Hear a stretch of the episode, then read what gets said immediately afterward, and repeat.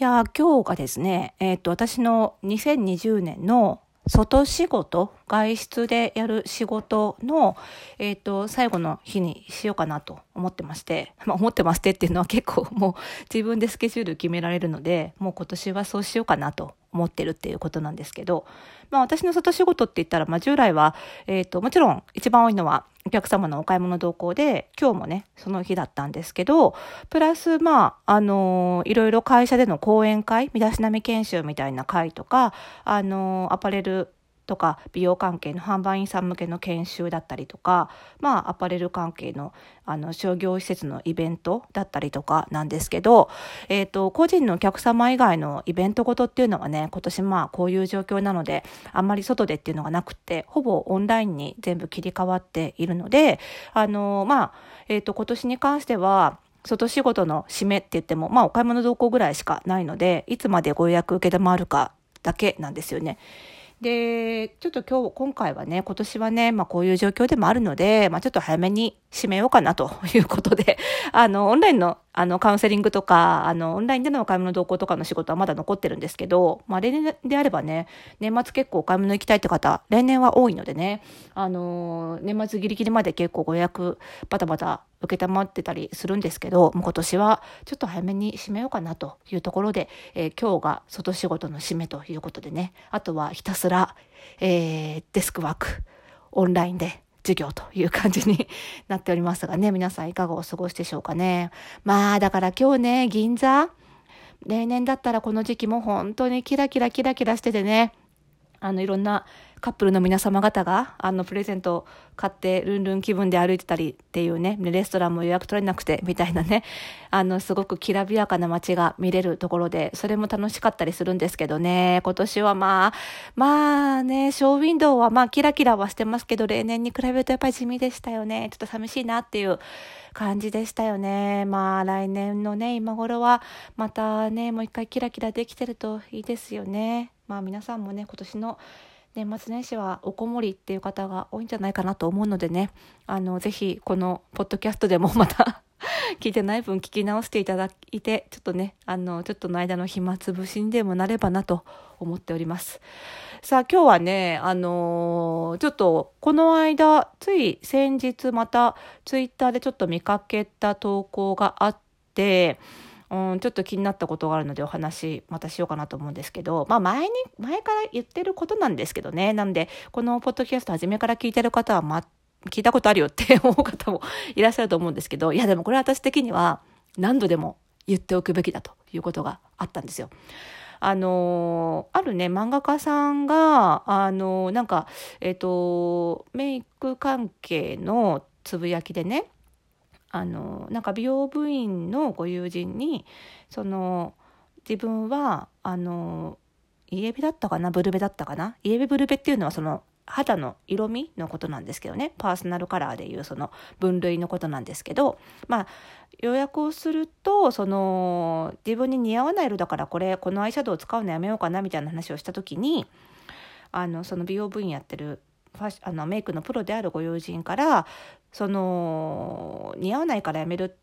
この化粧品使わないっていうのはやめた方がいいみたいなねこう似合わせる方法がいくらでもあるから好きな色を使った方がいいみたいなことを言われたっていう投稿があって、まあ、それにすごく賛同の声が集まっていたんですよ。でこれメイクに限らずファッションでもたまにこういう投稿がバズったりとかねそういう主張がすごく話題になったりするんですよ。まあ、つまり好きなもの似合うか似合わないか考えずに好きなものを着ればいいんだよとか、えー、好きなものを身にまとえばいいんだよっていう論ですよね。で、これね、間違ってないんですよ全然間違ってない。それもそれで一つある。まあ、ファッションとメイクなんて、あの、正直、その、正解が一個しかないものではなくって、あの、究極の正解は本人が幸せであることなので、本人がそれで幸せであるなら何でも正解になっちゃうんですよね。ただ、これ、こういうその好きなものを身にまとえばいいんだよっていうことがバズるとですね、非常にある種の人たちが悩むんです余計に。それどういう人たちかっていうと、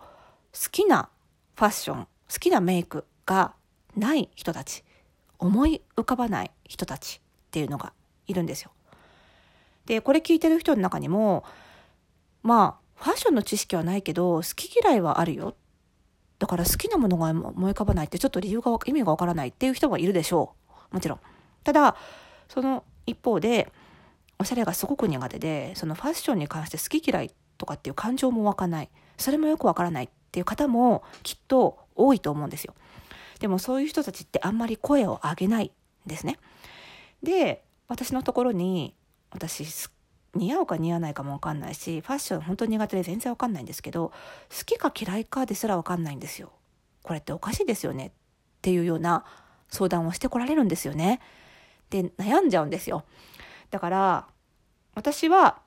その好き嫌いで選んでいいよ。似合うか似合わないかだけに惑わされすぎない方がいいよっていうのはもちろんごもっともだし、ただ、それを言う人は多いと思うんです。好き嫌いで選んだ方がいいよっていう人はとても多いと思うんです。特にファッションとメイク業界にの中にいる人は、そう言っていう人が多いと思うんですね。だからそういうことを言ってくれる人はたくさんいると思うので、私が今更言うまでもないかなっていう気がするので、なので私の役割としては、好きなものがなくても大丈夫だよっていうのを言いたいなと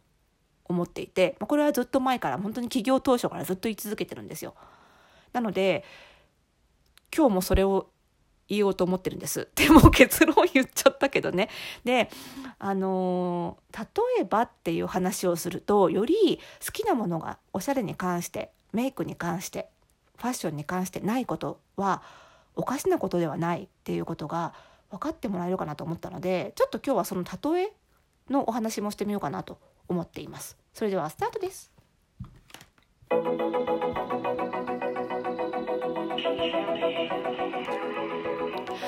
はい。ということで始まりました。おしゃれの呪い解くラジオ。本日が145回目の配信でございます。この番組ではあなたに巻きつくファッションへの思い込みイコールおしゃれの呪いをバッサバッサと解いていきます。服装心理学をベースにおしゃれをもっと楽しみ、自分を変えるコツをお届けしています。お相手はパーソナルスタイリストで日本服装心理学協会代表理事の久野里沙でございます。本日もよろしくお願いいたします。はい。ということでね、なんか、やっぱりファッション好きな人、ってあのそもそもそのアパレル業界とかメイク業界の中にいる人はおしゃれ好きですからね。だから知識がなくても好きっていう感覚で選べばいいじゃんってなっちゃうんですよ。でそのその言い分には悪気も全く何もないんですけどね。だから極力ね私がファッション雑誌の取材とかを受けるときにライターさんにお伝えするようにしてるのは好き嫌いでいいんだよって好き嫌いで選んでいいんだよっていうことは気休めにそうやって言われることも気休めにならない人もいるっていうことは理解していただきたいってことはすごく言うんですよ。その好き嫌いですら選べないっていうことで悩んでしまう人もいるんだよっていうことを理解してほしいなって思っていて。で、これ、そういう話をするとね、あの、ファッション誌のライターさんとか、あとはアパレルの小売店向けの販売検証とかでも言うんですよ。あの、好きな方でいいと思いますよって言っちゃダメだよって、あの、ある一部のお客さんにはね、って言うんだけど、みんなきょとんってしちゃうので、あの、例を挙げるんですよ。でそのまあ販売員さんとかねファッション誌のライターさんとかにじゃあ〇〇さん例えばパソコンお得意ですか？って聞くんですよ。で、大体ファッション業界の人って結構 IT ガジェット系、電子機器系苦手な方結構多いので、この例が適切なケースが多いんですけど。で、あ、ちょっと全然私そういうのダメで。っていう返事が返ってきたらじゃあその苦手だけれども何かお仕事とかでパソコンを買わなきゃいけない時にあの新宿とかのね大きいヨドバシカメラとかビッグカメラのパソコン館とかにいきなり放り込まれていいんですよ好きなもの買えばって言われたら どう感じますかって聞くんですよ。まあ、究極そんなに難しい、そのなんだ、ゴリゴリプログラミングやるわけでもないだろうし、動画編集するわけでもないんだったら、好きなの買えばいいと思いますよって言われたらどうですかねって言ったら、あすごい困るって。困惑する。好きなものがないって。で、その感じをぜひ覚えておいてくださいって言うんですね。それが、おしゃれが苦手で、かつ、これまで興味もなかった人が、好きなもの着ればいいんですよって言われた時の戸惑いですって。そうするとやっと、なるほどなって分かってもらえるんですよ。で、あるいは、まあ、たまにパソコン、コンピューター得意な方もいらっしゃるので、そういう方は例えば、じゃあ、あの、政治ってお得意ですか？政治お詳しいですか？って聞くと、あ、全然わかんないです。選挙とか行かれます？ああ、ちょっとあんまり、みたいな話が出てきたとしたら、そういう人には、選挙なんて好きな人、ピンとくる人に投票すればいいんですよって言われたらどうです？って聞かれたら、いや、そんなんで投票しちゃっていいのかなって思いますよね。そうですよねって。だからファッションもそんなんで買っていいのかな？いやそもそも好きとかないしって選挙を投票するときは思いません？って聞くんですけどファッションにも同じ風に感じてる人いるんですよって。